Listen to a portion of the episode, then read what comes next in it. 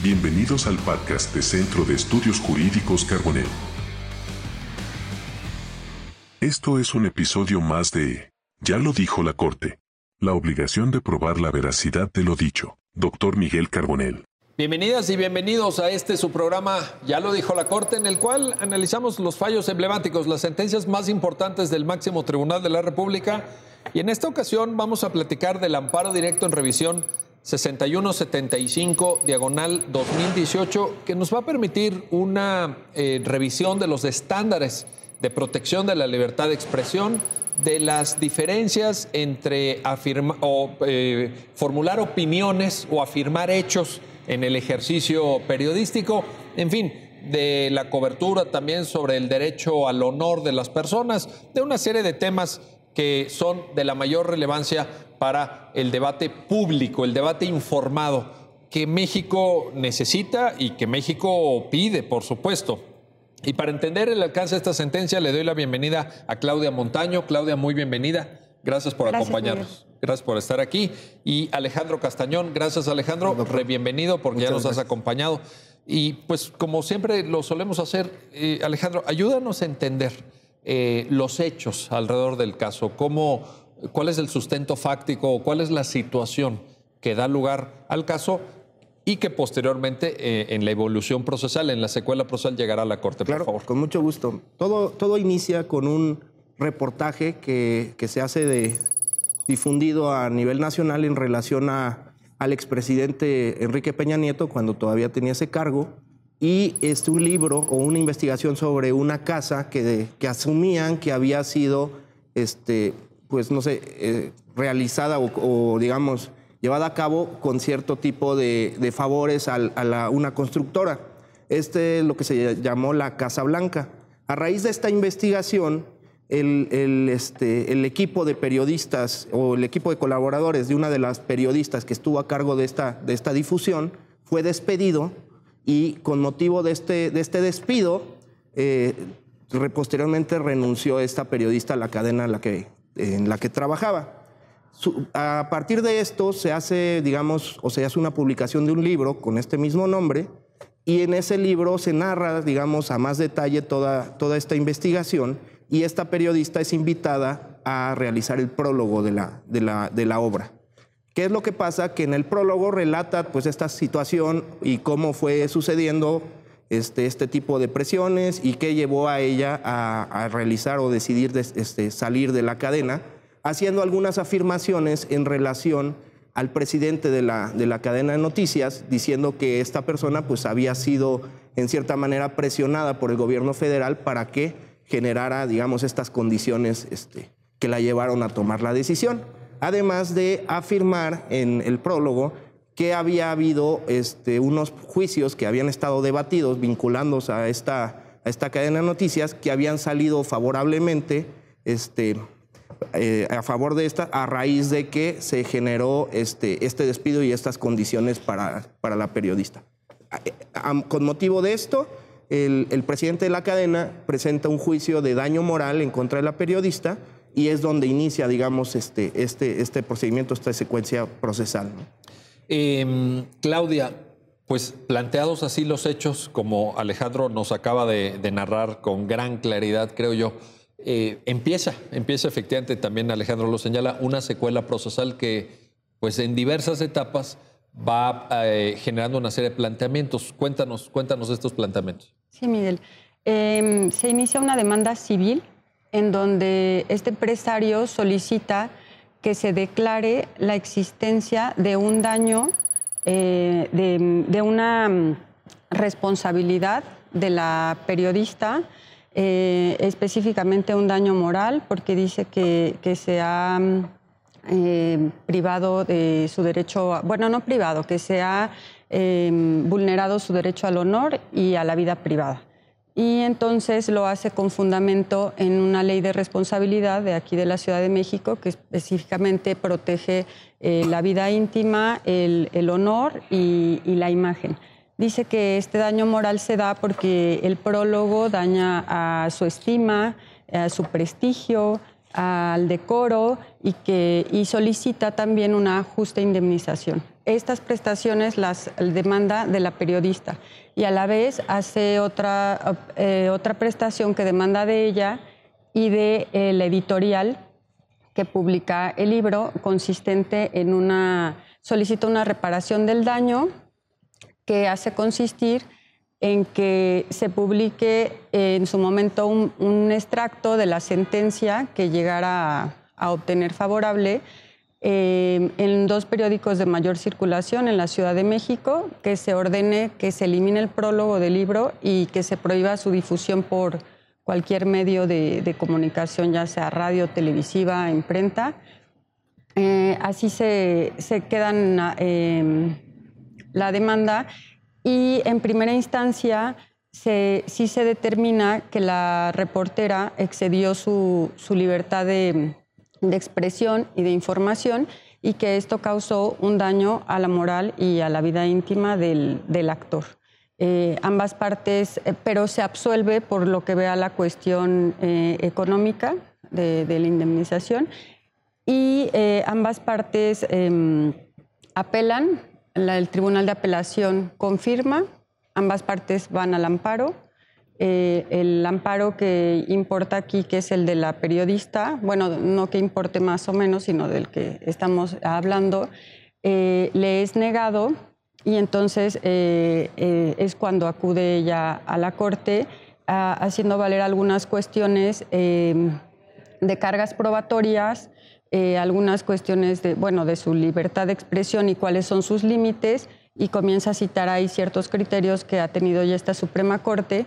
Y entonces aquí creo yo que este asunto de, de ser una, no deja de ser una materia civil, pero ya en este punto se convierte netamente eh, constitucional, porque entonces aquí ya estamos viendo eh, la libertad de expresión frente a un, al derecho, un derecho a la personalidad como es el, del honor, el de la vida íntima, pero ya desde parámetros y cuestiones como es la carga probatoria, que vamos a platicar más adelante, desde una perspectiva de la doctrina eh, jurisprudencial, ¿no? O sea, que de, de, diferentes casos que ya se han tenido con estas vicisitudes y se ha tenido que determinar cuáles son los límites y cómo deben analizarse estos casos desde el punto de vista constitucional, no tanto desde las cargas probatorias de, la materia civil.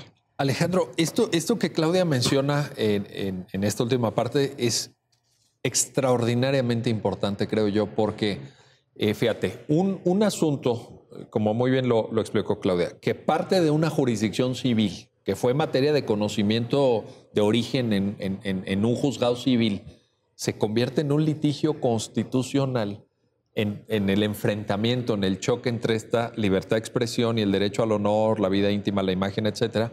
Y entonces la, primera cuestión que está abordada en la sentencia y te la, te la planteo es, estamos ante una relación entre particulares. ¿Los derechos humanos también sirven, entonces también se aplican a las relaciones entre particulares? Definitivamente, este es algo de, que es primordial para la defensa de los derechos humanos, pues no, no solamente es la visión tradicional de la autoridad versus unos particulares, sino que los propios particulares entre sí, pues debe de, regir, este, digamos, estos medios de control o este tipo de ponderaciones para también poder proteger a los, a, los seres humanos o a los ciudadanos entre ellos, ¿no? No nada más el Estado como como ente imperioso en contra de los particulares y entre, las propias relaciones de particulares, también debe de haber estos ejercicios, como, como prueba, pues tenemos este, este ejercicio de daño moral, que al final de cuentas será un litigio entre particulares, pero como lo mencionaba la licenciada Claudia, se dimensiona hacia otro nivel, que es un nivel constitucional donde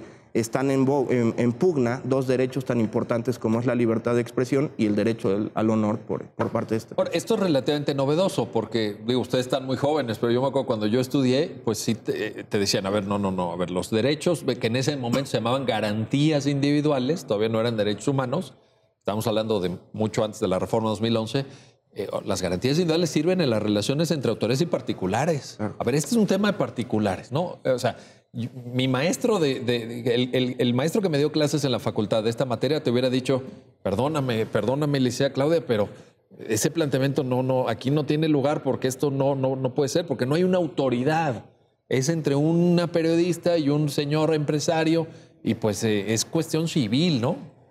Es más, amparo directo en revisión, a lo mejor ni se hubiera admitido, ¿no? O sea, ni siquiera dice, oye, pero ¿por qué llegan estos casos a la Corte? Que se queden en jurisdicción. O sea, lo que tú estás diciendo, que, que además está en la sentencia muy bien explicado y que, y que forma parte ya de una doctrina, de una línea jurisprudencial, eh, porque hay precedentes que también están citados en la sentencia, pues es muy novedoso, o sea, nos tenemos que hacer cargo de esto. Es, es algo que a lo mejor no todos los abogados en México lo, lo, lo, entiendan o lo asuman incluso, ¿no? De acuerdo. Este, hay, de hecho, poco a poco esto ha sido, creo que uno de los temas más importantes que ha tenido la Suprema Corte, este alcance adicional que se le está dando a los derechos humanos y sobre todo esta efectividad a realmente a llegar a los ciudadanos de otras maneras, no solo cuando el Estado, digamos, llega a generar esta, estas condiciones, por ejemplo, además de la libertad de expresión, el, derecho a la vivienda digna es otro, otro ejemplo muy importante porque ahí en, en esa situación a veces ni siquiera son los que causan, digamos, una afectación a la, vivienda digna, no son el Estado propio, sino los propios constructores o, los, lineamientos como, como pudiera tener una vivienda. Y esos son otro tipo de alcances o el tema del derecho al ruido, a, no ser sujeto de ruido en tu domicilio, etcétera. Son derechos excelente ejemplo. completamente, este, digamos que antes ni siquiera nos hubiéramos imaginado que podría una persona venir a defenderlos y, y pues ahora con estos fallos que poco a poco se está abonando a, a estas protecciones. ¿no? Eh, Claudia, para, para, irnos ya como acercando al, al, al tema de fondo, hay, hay, también en la sentencia una, eh, pues un análisis, creo yo, muy profundo, muy, muy riguroso, muy serio pues del alcance de la libertad de expresión. Y se refiere en el criterio de la Corte, sustentado en la sentencia evidentemente, con todos los fundamentos, eh, que esta libertad de expresión puede llegar a tener incluso una posición preferente. O sea, como que uno diría, mm, ningún derecho tiene una mayor jerarquía sobre otro, eso ya lo sabemos, pero como que este derecho, como que hay que trabajarlo con mucho cuidado. No, no, no, no estamos hablando de cuestiones menores. Eh, ayúdanos a entender este punto. Así es. Bueno, se, mm, se habla de la mm, libertad de expresión como un derecho fundamental porque permite que a través de la del libre em, desarrollo de, las ideas se logre una pluralidad y se pueda tener un, Estado democrático. ¿no? O sea, el Estado está en la Constitución interesada en que la sociedad pueda estar informada, y, pueda expresarse a la vez. Creo que aquí se hace una, una triangulación de, derechos. Bueno, hay como un triángulo. Eh, esencialmente el de la libertad de expresión, que a su vez tiene una vertiente de derecho a la información y que es muy importante, digamos, el de la libertad de expresión como un derecho universal, eh, el de la libertad, perdón, el derecho a ser informado como un derecho social principalmente, y por otro lado tenemos un derecho personal como es el, derecho al honor o, a la dignidad, ¿no? Entonces hay, hay, esta triangulación y lo que hace la Constitución es que tiene que proteger todo eso e ir poniendo eh, ciertos límites, pero siempre eh, esos límites son un poco acotados o, cortos en tratándose de la libertad de expresión porque eh, no puede cualquier opinión em, censurarse. ¿no? Estaremos ya en, una cuestión de, censura donde no se permite eh, a lo mejor algo que constituya simplemente una ofensa, que fue una opinión y a lo mejor impropia, que me incomodó o cosas así, a, los particulares o a las figuras públicas, no se puede eh, limitar constitucionalmente. ¿no? Se, deja eso para casos muy, eh, a lo mejor como extremos, precisamente porque se está protegiendo el derecho que tienen los ciudadanos de tener una, una, pluralidad, sobre todo, por ejemplo, en este caso particular en el que se está hablando de una periodista y que el sentido de a lo mejor esta publicación y demás es informar a los ciudadanos sobre cuestiones públicas, ¿no? De un personaje público que era su presidente en ese momento y de cómo están sus finanzas, tal vez, eh, son temas eh, de total relevancia que no pueden estar censurados por decir, no, eh, se va a incomodar o se va a sentir mal o a lo mejor el, o sea, el límite para considerar que hay un daño a su derecho al honor queda como acotado frente al derecho que tienen los ciudadanos de estar informados. Ahora, ahí hay dos dimensiones en estos términos que, tú nos estás planteando. Vería yo como una dimensión individual del ejercicio, pues puede ser de la profesión de periodista o de una persona que decide en un momento dado expresar su punto de vista sobre una gestión gubernamental y es crítica o, es incómoda, como muy bien lo dice, o a veces abrupta, o a veces poco, poco, con poca cortesía. Pero luego hay una dimensión social también, ¿no? Es decir, la sociedad tiene derecho a saber esto, la sociedad tiene derecho a que eh, a través de los medios de comunicación se difunda información sobre las finanzas de quienes nos gobiernan, sobre el estilo de vida de quienes nos gobiernan, sobre dónde viven quienes nos gobiernan o cómo adquirieron una casa, etcétera. O sea, eh, eh, están los dos planos ahí, ¿no te parece? Sí, eh, por un lado, la Constitución protege a lo mejor mi derecho como ciudadano a expresarme libremente sobre si a mí me, parece o no correcta una política pública o me parece o no correcta la forma en que se conducen mis gobernantes. Em, y también me en, la cuestión colectiva, pues es permitir que, las personas estén informadas por medios de comunicación que sean alternos, ¿no? que no sean en una sola línea de decir, ah, bueno, esta, este, solamente vamos a permitir que los medios de derecha o solamente los de izquierda eh, puedan... O solamente los que hablen bien del gobierno. Exactamente, ¿no? Porque finalmente lo que se busca es que, las personas creen su propio criterio a partir de esta diversidad de, información. Ahora, esto empata, Alejandro, creo yo, con un concepto importante en la sentencia, eh, está trabajado también, que es el pluralismo y el pluralismo como generador de opinión pública informada. Es decir, si no, eh, en esto que decía, me, gustó mucho esta, esta frase de Claudia, cuando dice, no nada más de izquierda, no nada más de derecha, bueno, pues que haya de todo, ¿no? El chiste que haya de todo y que tú como ciudadano, tú como ciudadana, pues puedas formarte tu propio criterio, llegar a tus propias conclusiones. Oye, este, este gobierno lo está haciendo bien o regular o mal o pésimo o, los otros son muy brillantes o estos eh, van muy lento en su trabajo. O sea, pero que sea cada, cada quien. Yo creo que ese es el respeto a la dignidad y el respeto a, bueno, y, la función misma del pluralismo informativo, ¿no? Claro, y, es, y eso es lo, lo, que, digamos, sustenta la importancia del propio periodismo, porque el periodismo, digamos, busca ser crítico, busca, busca generar este, notas o, o, información que normalmente es novedosa o que pueden presentar desde otras ópticas. En el tema de, de periodismo, pues es, es, muy importante establecer que antes, pues, el libertad de expresión lo veíamos desde un ámbito muy tradicional de yo tengo la libertad de expresarme, de mandar un, de, de decir un mensaje. Pero ahora la libertad de expresión ya tiene una connotación mucho más amplia, porque se han dado cuenta que no basta en la expresión, necesitas el canal para expresarte, la, la forma de que también se respete el Estado, te dé esas condiciones para que se pueda mandar mensajes y que un mensaje, como, como bien comenta doctor, que sea plural, que haya varias opiniones, que se llegue a generar debates públicos, que se lleguen a, dar ideas que eh, igual en, en otras condiciones no podrían darse o con otro tipo de, gobiernos, pero esta es una base fundamental de la propia democracia y es lo que te genera, digamos, esta, estas condiciones de poder, pues, pluralizar los debates, pluralizar las ideas y generar este, estas condiciones. También este, me, quiero referir mucho a la importancia que tiene la libertad de expresión, que, la propia Convención Americana señala que, que, no, ninguna manifestación de ideas se debe de censurar previamente, sino que tal caso sería una cuestión de responsabilidad. Este, digo, en términos coloquiales, como el refrán de de que más vale pedir perdón que pedir permiso, pero, pero es la importancia de que no podemos este, estar pidiéndole permiso al Estado para ver qué manifestamos o qué se dice, porque ese es precisamente un riesgo de censura.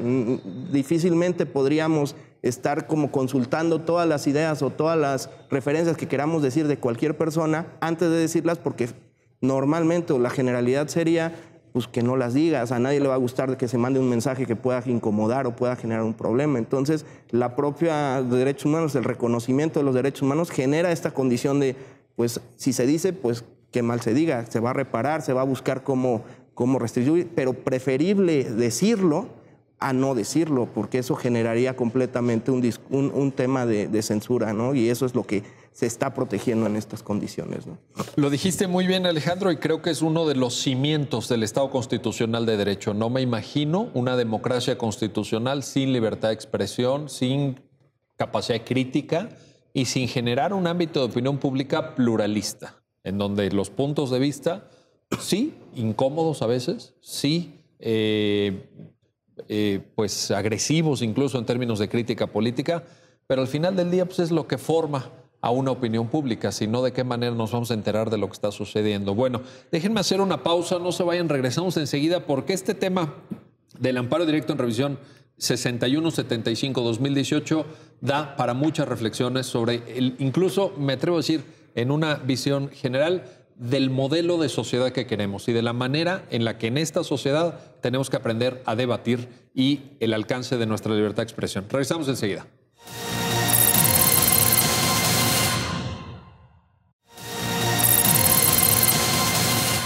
Ya estamos de vuelta, ya estamos de regreso en este su programa, ya lo dijo la Corte, para seguir platicando sobre este amparo directo en revisión 6175-2018, eh, que tiene que ver con temas vinculados con la libertad de expresión, sobre su alcance, el pluralismo que la sociedad requiere y, otras cuestiones. A ver, eh, Claudia, aquí te, pregunto, eh, Alejandro nos estaba haciendo una maravillosa síntesis de la importancia del pluralismo, de la importancia del lugar que debe tener la libertad de expresión, pero como la mayoría de derechos, no es un derecho ilimitado. También se tiene que acomodar.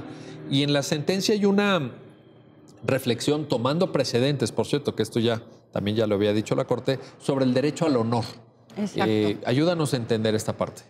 Eh, sí, se explica un tanto que no está reconocido como, como, un, como un derecho humano, sino es un límite a la libertad de expresión. Y, se habla de que hay diferentes formas de entenderlo. Eh, una forma subjetiva o ética y otra forma objetiva. La subjetiva es cómo eh, me percibo yo dentro de mi dignidad, eh, yo como persona, cómo me veo y, finalmente pretendo que así me, vea la sociedad. Y la otra, la objetiva, es la externa, es cómo, eh, cómo me ven a partir de esa proyección que, que yo doy. ¿no? Entonces, em, es, bueno, e, este aspecto es fundamental en, en, la sentencia porque finalmente se va a determinar si, los, si estos hechos que quedaron narrados en la demanda eh, dan pauta para considerar que hubo un daño al honor de, de la parte actora. En, en, cuando, cuando hablas em, de esta dimensión subjetiva, eh, así lo llama la sentencia, ¿no? Del derecho al honor, podríamos asociarla quizá con, digamos, una característica del, terreno psicológico, pero me, gusta llamarlo así, autoestima quizá, ¿no? Es decir, ¿cuál sería la afectación a la dimensión subjetiva? Una afectación a la autoestima, la representación que tú tienes de ti mismo. Y en la objetiva sería, por, por ponerlo en una sola palabra, la reputación quizá, ¿no? La imagen que tú proyectas a los demás. Exacto. ¿Te, parece? Eh, eh, es, así quedaría perfectamente eh, definido en sus, en sus dos acepciones. Alejandro, a ver, planteamos ya libertad de expresión, por un lado. Planteamos, Claudia ahorita nos, nos dio a esa comprensión, derecho al honor. Si seguimos avanzando en el desarrollo argumentativo que hace la sentencia, llegamos a una parte donde, donde la Corte nos llama la atención y dice, a ver, a ver, nada más que aquí hay que tener en cuenta también la calidad de las partes, porque no, aunque, aunque ya también lo, aquí en el programa lo, lo, hemos comentado con ustedes, eh, bueno, se trata de imponer los derechos fundamentales frente a dos particulares, pero no cualquier particular. Es decir, no, es que fuera una persona que iba pasando por la calle, etcétera, que, le dijo a otra, no, estamos hablando de una periodista, una periodista con una gran trayectoria además, con, muchos años de experiencia, una de las eh, periodistas más importantes de este país, me atrevo a, a, calificarla así, frente a una persona, un empresario de medios también con una trayectoria incluso familiar, es decir, con una empresa que venía ya de una familia, que tenía un nombre, pues evidentemente eh, eh, muy, muy, muy, con, mucha presencia en ese ámbito y en otros, porque es un empresario que, que, ha trabajado con gran éxito, por cierto, en diversos ámbitos. Esto desde el punto de vista jurídico, ¿tiene trascendencia? ¿No tiene trascendencia? ¿Cómo lo analiza la Corte? Claro, este, bueno, la Suprema Corte ha, ha- hecho varias clasificaciones hablando de los sujetos, digamos, que pueden ser este, involucrados con el tema de libertad de expresión. Eh, por un lado tenemos a los, a los agentes del Estado, a los servidores públicos. Ellos tienen, digamos, un estándar de protección más bajo que los demás sujetos. ¿Por qué? Porque son, son funcionarios públicos, se les puede llegar a criticar, incluso se les puede eh, generar un poco de inco- más incomodidad que cualquier otro de los sujetos y, digamos, generaría un tema de responsabilidad cuando se busca solo dañar o realmente se da alguna manifestación de falsedad, ¿no? Digamos que ellos están en una condición este, de menos protección al derecho al honor que en relación a los demás. Hay otros sujetos que, que no son servidores públicos pero, y también podrían ser particulares, pero de acuerdo a sus actividades o al tipo de, de- de proyección que han tenido durante su vida, pues dejan de ser, este, digamos, sujetos de, de- de, pues no sé, de, de, ¿cómo podemos decir? Este, como que ya son notorios y se vuelven en cierta manera, este, También tienen una restricción, digamos, a, a- a su protección al derecho al honor sin ser servidores públicos. exacto. En el momento en que se, digamos, se, se manifiestan al público, son conocidos ampliamente. A ver, En pero estamos, estamos hablando de qué, Alejandro? ¿Estamos hablando de cantantes o actores Es- o sí, deportistas famosos? O, Podría yo decir que serían personas que se dedican a este tipo de actividades, un artista, un cantante, pero también personas que por alguna condición fáctica terminan siendo este, visibles o termina sabiéndose o, o- o empiezan a, a participar en, no sé, en la vida política, social. activistas, por Podría ser, por ejemplo, o sí, exactamente, este, personas que ya de alguna manera han trascendido o están siendo, pues no sé, este, notoriamente este, conocida su vida o su situación o sus, este, sus actividades, ¿no? Bajo ese tipo de estándares o estas situaciones que se refieren a, a situaciones donde ya es públicamente o ya son públicas, pues en ese también, en ese tipo de actividades ya puede- pueden se- considerarse también dentro de un, un espectro de protección menos amplio que cualquier persona, sin que lleguemos al, al estándar de los servidores públicos. Los servidores públicos, digamos, están en un nivel muy bajo. Estas personas tendrían un, un nivel de protección menor, pero aún así también no puede usarse, digamos, su vida privada cuando no es parte de este tipo de exposición como, como un, un- elemento para poder, digamos, este, hacerlo público si no, si no se ha hecho público, ¿no? Y finalmente las, las personas que no se dedican a esto y que tampoco y nunca han sido, digamos, expuestas mediáticamente, en ese caso ellos tienen un estándar de protección alto, digamos, que en el caso de que se afecte o se pueda llegar a generar alguna, algún daño, alguna manifestación eh, que pueda afectar sus, dere- sus derechos de al honor,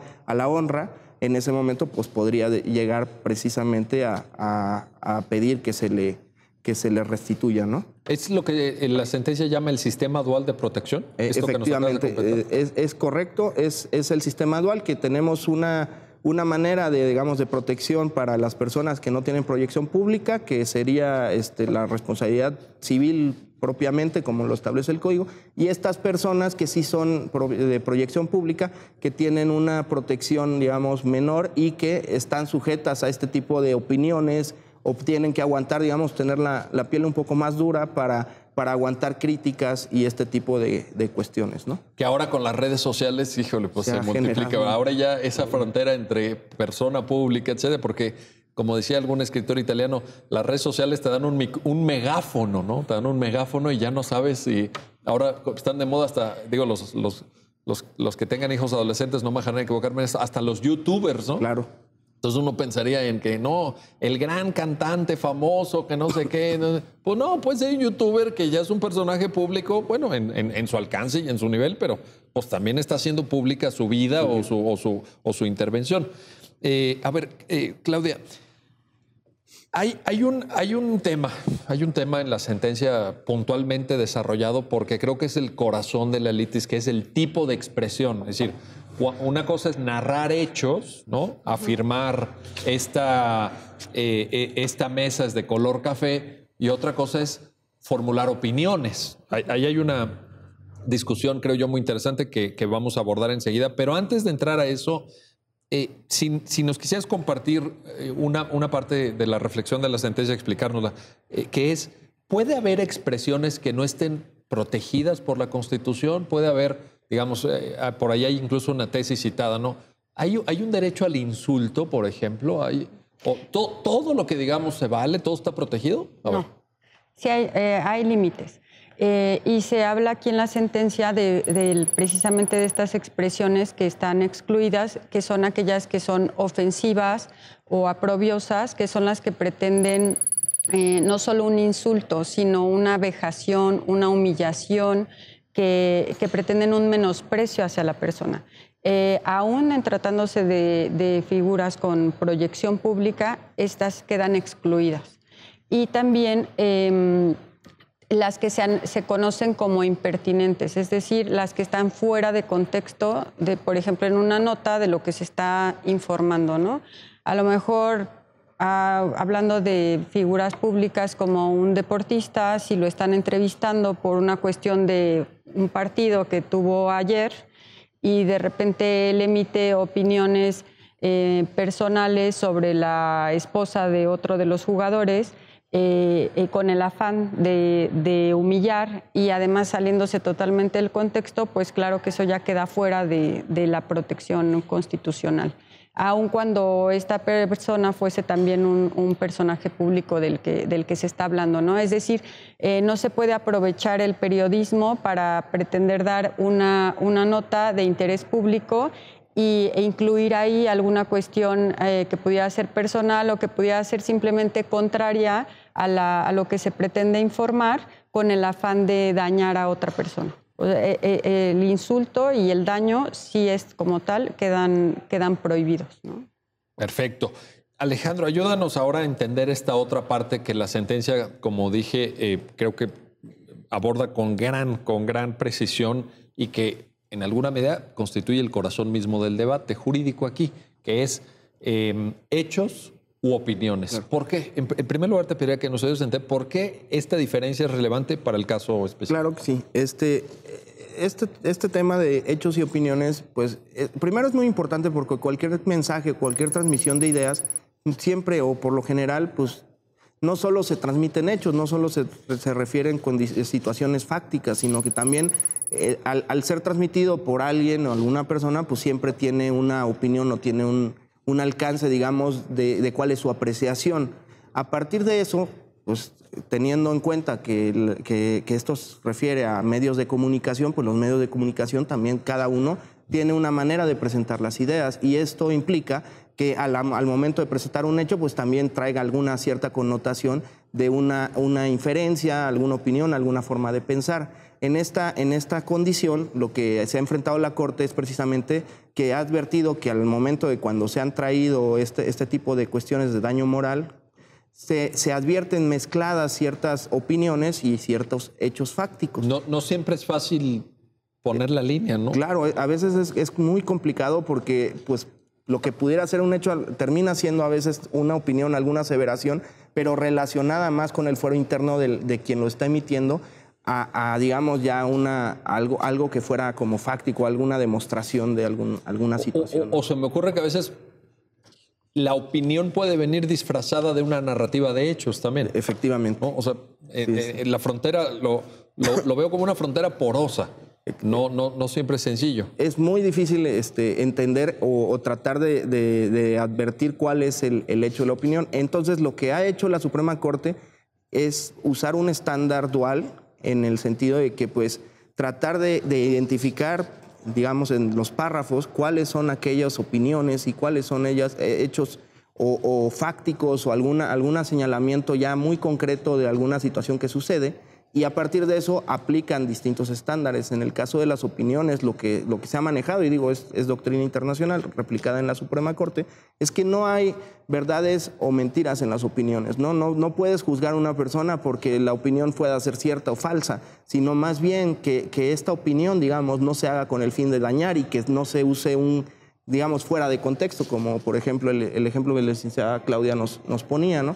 En, este, en esta condición se respeta un poco la forma de pensar de cada persona, obviamente. Porque con es los su límites. apreciación. Al final, su opinión Es, es- es- efectivamente, sería complicado hacer pensar a todos como, como una misma persona, ¿no? Y eso es lo, lo que enriquece estos, este tipo de situaciones. Y En por- cambio, respecto a los hechos, ahí, ahí es otro estándar y es un estándar mucho más rígido, porque ahí sí rige la, la situación de la verdad, ¿no?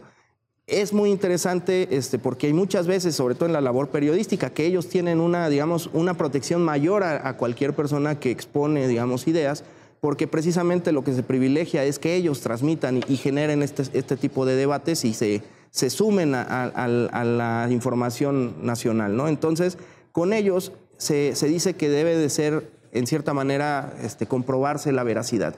No es una verdad, indefectible, porque sería complicadísimo pedirle a un periodista que tenga todos los elementos para poder eh, hacer una expresión de un hecho. A ver, aquí hay un tema, aquí hay un tema importante que también recuerdo que en su momento, en los años 80, fue materia de discusión en el Tribunal Constitucional Español. Verdad y veracidad.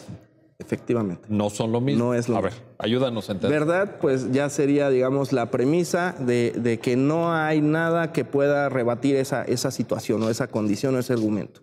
Veracidad, digamos, es el ejercicio o razonable del por qué se está llegando a afirmar esto. Digamos, es, es la labor periodística adecuada o la labor de, de, conjeturas que puedan llegar a generar, digamos, esta, esta afirmación es cierta diligencia en, la realización de una argumentación. Por ejemplo, si, si, un periodista va a dar cuenta de, una noticia, etcétera, esa diligencia tendría que ver con entrevistar a todas las partes o con verificación de fuentes o con cierta calidad de fuentes. Eh, ¿Va por ahí? Eh, es correcto. Es, es, efectivamente ese rigor periodístico, no porque salga a la calle y entreviste a una persona y que diga que eh, diga un calificativo en contra, por ejemplo, en ese caso del presidente ya con eso pueda generar toda una nota o, afirmar algún hecho, ¿no? Se tiene que comprobar, se tiene que hacer una investigación y eso en cierta manera, por ejemplo, en el caso de lo que, lo que traía el libro, pues era precisamente estas pues condiciones que llevaron o los, la, presentación de la información que al final de cuentas llevó a, a, revelar este, esta, esta nota periodística. ¿no? Ahora, decías tú párrafos. Eh, eh, en la sentencia se hace un análisis bueno, párrafo por párrafo, casi frase por frase, para, para lograr esta diferencia. ¿Cuándo es opinión? ¿Cuándo son hechos? ¿no? Eh, y, creo que es importante mencionar, Claudia, no, no, eh, ayúdanos en esta parte. Pues al final la disputa es sobre, creo que dos o tres párrafos, ¿no? Vaya, pero el prólogo tiene muchas páginas. Sí, así es. Em, creo, que, creo que son 38 quizá. Sí, más o menos. Por ahí, casi 40, hojas. De 40 páginas, tres párrafos levantaron así eh. ámpula, ¿no? ¿Cómo, llamarlo? O generaron, detonaron el litigio, pues. Exacto. Eh, se habla en una parte sobre frases que se pueden considerar em, que van contra el honor del actor, de su familia porque, pero en esta parte se consideraron eh, opiniones que hace la periodista de su forma de proceder porque hablaba de una cierta censura para, para, el programa en el que ella participaba en cuanto a los contenidos, es decir, que le habían dado como ya ciertos lineamientos y eso se lo atribuía a, a este empresario y a su familia, lo cual consideraba era una, una cuestión eh, desafortunada. Y en la cuestión de hechos eh, se habla de, uno, de ciertos juicios que había habido para eh, otorgar concesiones a, la radiodifusora, televisora de, este empresario. Y, entonces se hace una hay, una, hay una mezcla, ¿no? Y precisamente lo que dice Alejandro es, hay una diferente forma de considerar... Em, cómo se debe eh, probar o qué probidad tiene, debe de tener los hechos y las opiniones. ¿no? En la cuestión de opiniones, pues es una forma como más amplia, no se pide a, los periodistas ni a ninguna persona que, esa opinión tenga algún sustento, porque pues todos opinamos diferente sobre el clima, sobre política y sobre la percepción que tenemos de la vida misma. ¿no? Y, no, se podría, es decir, si le pedimos a alguien que, que demuestre o que acredite o que pruebe una opinión, pues ¿cómo se prueba una opinión?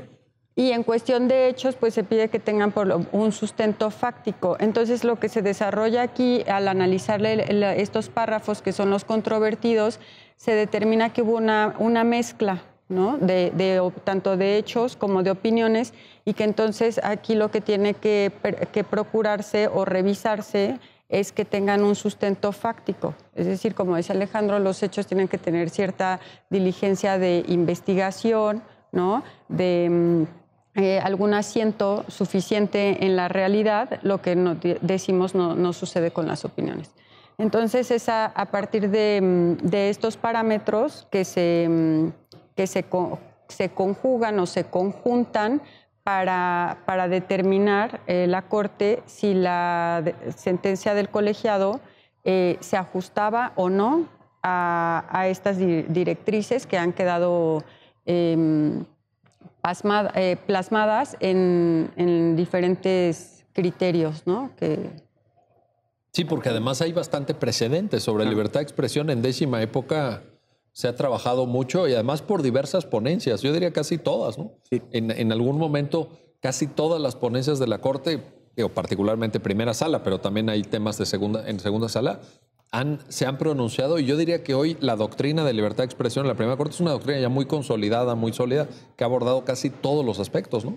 Que yo creo que eso es lo que enriquece mucho esta sentencia, porque lo que se trató de hacer en esta resolución es condensar todos los, digamos, precedentes que se habían tocado para poder construir, digamos, una, una línea argumentativa, una, un análisis, digamos, ya como general de cómo la Corte ha, analizado los casos de libertad de expresión y cuáles han sido, digamos, los límites que se han establecido en cada caso, ¿no? Que esa es una ventaja también. Tener precedentes ayuda mucho. Claro. Digamos, guía, orienta la reflexión y no se trata de generar algo así ex novo, ¿no? Así, oye, vamos a empezar desde cero. No, no, no sabemos ni qué es la libertad de expresión. No, Aquí ya había. Había terreno recorrido, terreno abonado incluso, ¿no? Sí, es. Bueno, déjenme hacer una pausa para seguir eh, comentando. No se vayan, vamos a regresar enseguida. Este amparo directo en revisión 6175-2018 y estos estándares, estos estándares. Libertad de expresión, derecho al honor y todo lo que supone el ejercicio del periodismo. Regresamos enseguida.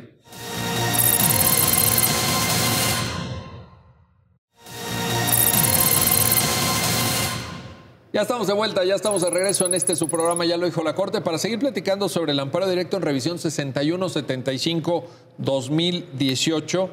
Y bueno, vamos, eh, Claudia, ayúdanos a entender esta parte de, eh, de la consecuencia jurídica, y casi me atreveré a decir procesal, de la diferencia que Alejandro nos, nos planteaba entre hechos y opiniones. Esto pues tiene que ver con tema de carga probatoria. ¿No? Así es. ¿Quién, quién tiene que probar qué cosa? Sí, en este aspecto del periodismo eh, no se pide que, la carga probatoria sea eh, em, absoluta, porque ya decíamos, para probar algún hecho eh, no tiene que ser em, una verdad netamente probada, porque si no también esto vedaría el derecho de, bueno, la, libre difusión de ideas si el periodista tiene que no solamente tener ciertas fuentes, sino haberlas comprobado todas, ¿no?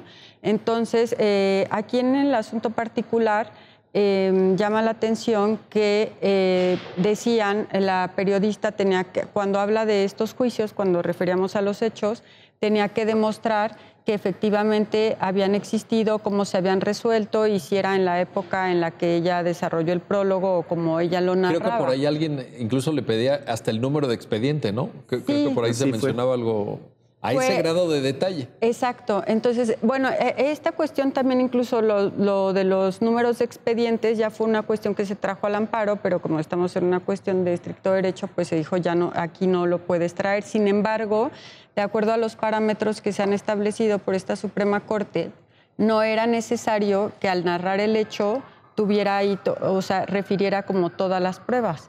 Eh, entonces aquí hay, Alejandro, una, una, diferencia probatoria en cuanto a las cargas civiles que tenemos que el que afirma está obligado a probar. Ese, ese sería como el principio tradicional que a todos nos enseñan en la escuela, ¿verdad? Si tú afirmas algo, te incumbe la carga de la prueba. Así es. Tienes que probarlo. Pero aquí podría, digamos, eh, ser diferente puesto que no se trata de un tema civil, sino de derechos fundamentales. Eh, efectivamente, y hablando del ejercicio del periodismo, es, se ha desarrollado una, una idea de, la excepción de verdad, excepción veritatis. La excepción veritatis. Eh, esta, esta, digamos, esta posibilidad es para que tú puedes, ante una manifestación de daño moral, como periodista puedes bloquear la imputación en el momento en el que se presente con el hecho de presentar los hechos o presentar la, la, realidad o de dónde, dónde está, digamos, el sustento fáctico de, tu, de, lo que estás afirmando. Ese es como un, un beneficio que tiene el, periodista o cualquier persona que pudiera tener estas condiciones. Sin embargo, por el hecho de no presentarlo, no, es, no, no forzosamente genera, digamos, la responsabilidad como normalmente pudiera pasar en un juicio civil donde hay imputaciones y, y defensas, ¿no? Y, que cuando tú no te defiendes, pues el otro puede, puede imputarte la responsabilidad o, puede ser condenado por no, no probar en contrario o, ser omiso. ¿Qué es lo que sucedió aquí? Que el, empresario manifiesta que estos juicios no, se faltó a la verdad la periodista porque en estos procedimientos ya se habían determinado desde antes de que ella, hiciera la investigación de que se le otorgara un beneficio, una concesión. La periodista al contestar la demanda señaló que ella demostraría en el procedimiento que sí existían esos juicios. Sin embargo, no probó nada, no se, presentaron pruebas de su, de su parte y fue lo que llevó al Tribunal Colegiado a definir y a establecer que como no había, no había presentado las, pruebas, a ella le caía la, carga de la prueba y por tanto este, se demostraba la falsedad de, la, de, la, de los hechos. Entonces, con esta excepción que, se, lo revisó la Corte y, y analizando la doctrina desde un punto de vista constitucional, se determina que no por el hecho de no presentar, digamos, la información, que, avale este hecho, pues por esa misma circunstancia o sola circunstancia, pues ya va a ser falso, ¿no? Entonces se da la posibilidad de, analizar las condiciones en las que se hizo la referencia, cuál es el hecho realmente probado y si efectivamente existen elementos para poder, aunque sea, determinar que esto es falso, no, no, no, no depende del, periodista. Y más aún se agrava esto y se protege al periodista porque muchas veces eh, su labor es confidencial, digamos, las fuentes son confidenciales, hay documentos que no puede hacer públicos y en, esa, en ese secreto profesional también se está reconociendo, digamos, esta posibilidad de que pues, muchas veces el periodista no podrá presentarlo, pero no por eso no va, a ser condenado a una responsabilidad, ¿no? Habría que ver todo. A ver, eh, eh, déjame, déjame eh, Claudia, plantear esto en, términos muy sencillos para, para, las personas que están viendo el programa. lo que Alejandro nos, nos explica de carga probatoria, excepción de verdad, la excepción veritatis, etcétera, funcionaría quizá de esta manera. Eh, una persona demanda a otra por daño moral porque eh, le dijo o afirmó que es un ladrón. dice, oye, a mí que me digas ladrón, pues me afecta en la imagen que tienen mis vecinos, ya no me saluda fulano, etc. Eh, y en ese momento la excepción veritatis se presenta cuando dicen, es que aquí hay una sentencia que dice que tú robaste. Entonces hay un fundamento fáctico. ¿Sería eso? La, la, verdad como, como, ¿cómo llamarlo? Como tapón, como como barrera, como muro quizá, para, para evitar el daño moral, la responsabilidad por daño moral?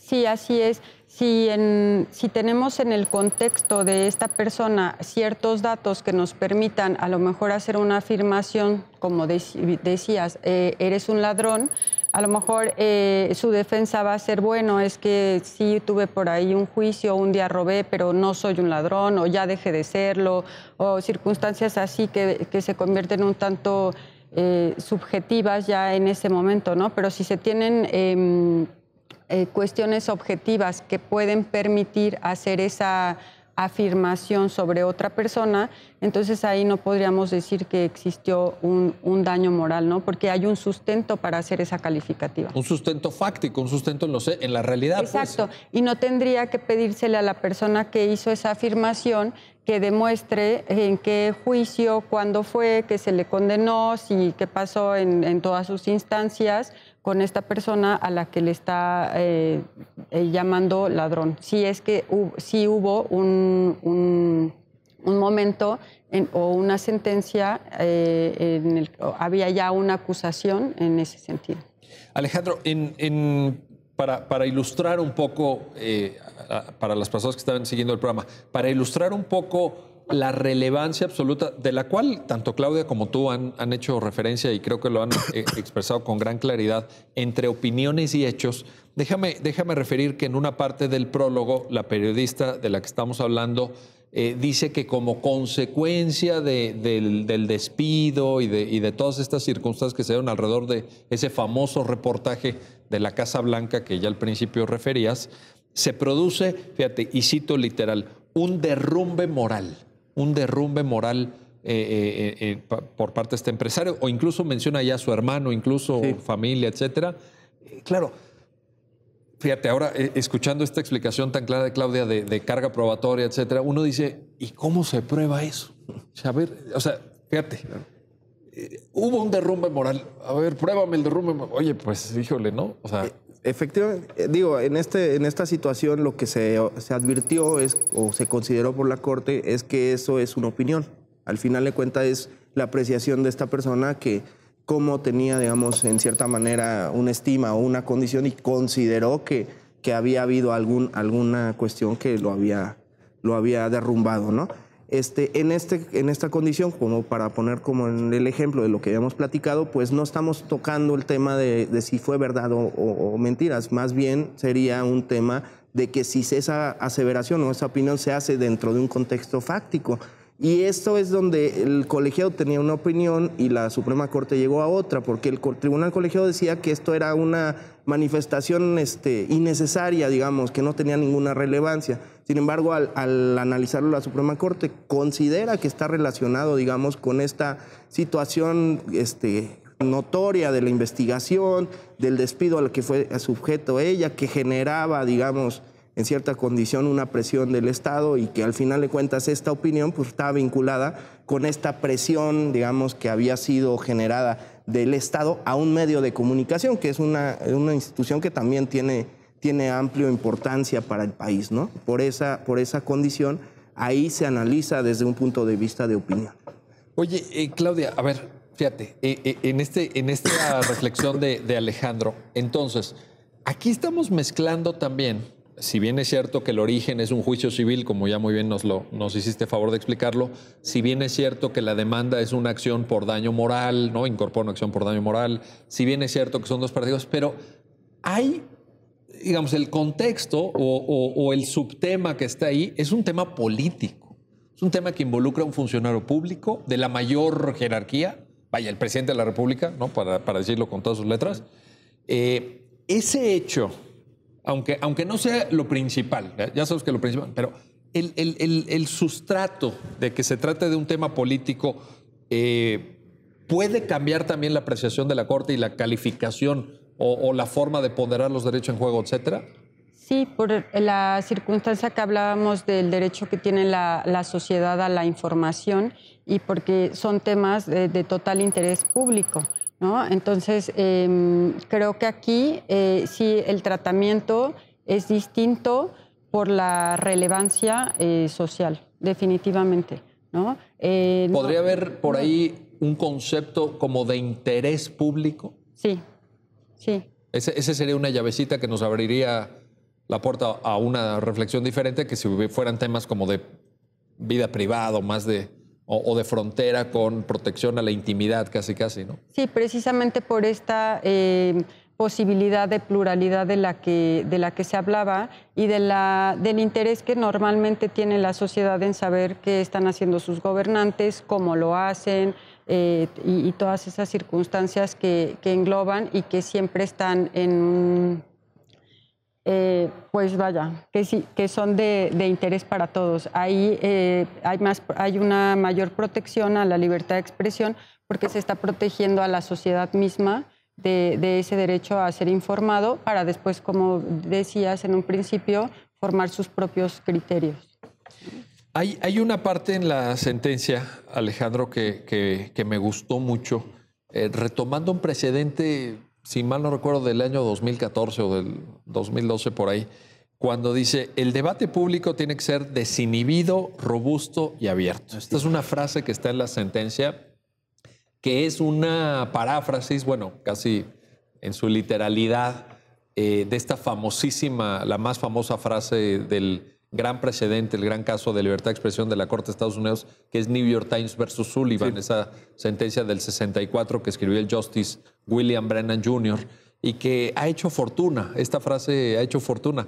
A mí, la verdad, cuando la leí en la sentencia de la Corte, en este amparo directo en revisión 61-75, caray, me, causó la mejor impresión. Lo, lo digo sinceramente. A mí, ver este tipo de afirmaciones en un pronunciamiento judicial mexicano me, encanta porque eh, la, reflexión que yo me hice cuando, cuando leí esta parte de la sentencia es, ya estamos en la modernidad. Claro, alguien podría decir, oye, pero allá en Estados Unidos fue en el 64 y esto es el 2018, ¿no? O sea, bueno, pero llegamos. A lo mejor llegamos tarde, pero aquí estamos, ¿no? E, esto es importante, creo. Claro, es, es una construcción que creo, pues, para, para el derecho mexicano, pues, se, es novedosa, ¿no? Digo, entiendo que, que ya, ya se ha construido mucho más en otros países y, y como sea, nosotros hemos hecho pues una amalgama a, nuestra, a nuestro derecho, a, nuestro, a nuestra manera de, de construirlo. ¿no? No, no, tampoco estamos tan, tan liberales como el, el Estado americano. Bueno, Estados Unidos en libertad de expresión tiene lo suyo también. Ha, ha sido muy debatido porque allá tienen casi una visión absolutista. Exactamente.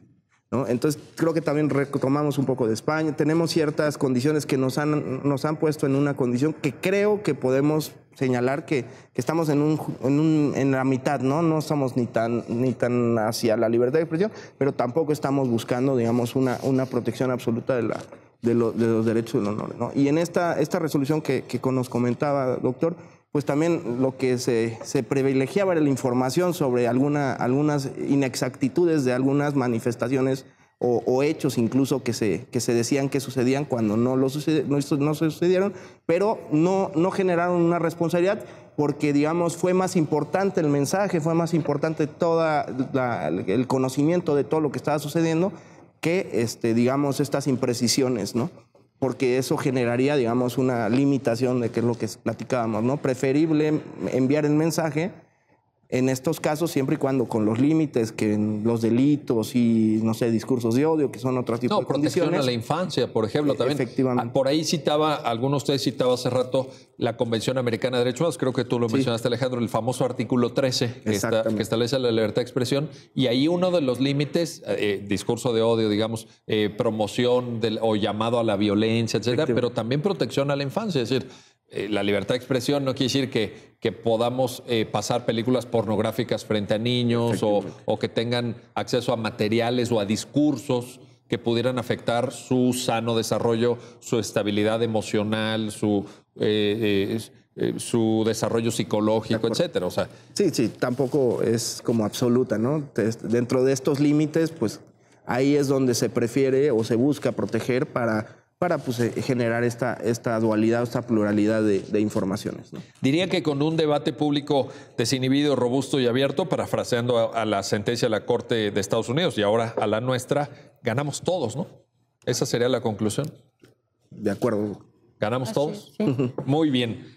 Claudia Montaño, Alejandro Castañón, gracias, gracias por ayudarnos a entender este importante caso, este importante precedente sobre un derecho toral, estructural del Estado constitucional, que es la libertad de expresión. Y gracias a ustedes, gracias por hacer posible este programa, ya lo dijo la Corte, en el cual analizamos los fallos emblemáticos, las sentencias más importantes del máximo tribunal de la República. Hasta pronto. Gracias por escuchar. Esto fue un episodio más de Ya lo dijo la Corte, del podcast Centro de Estudios Jurídicos Carbonell.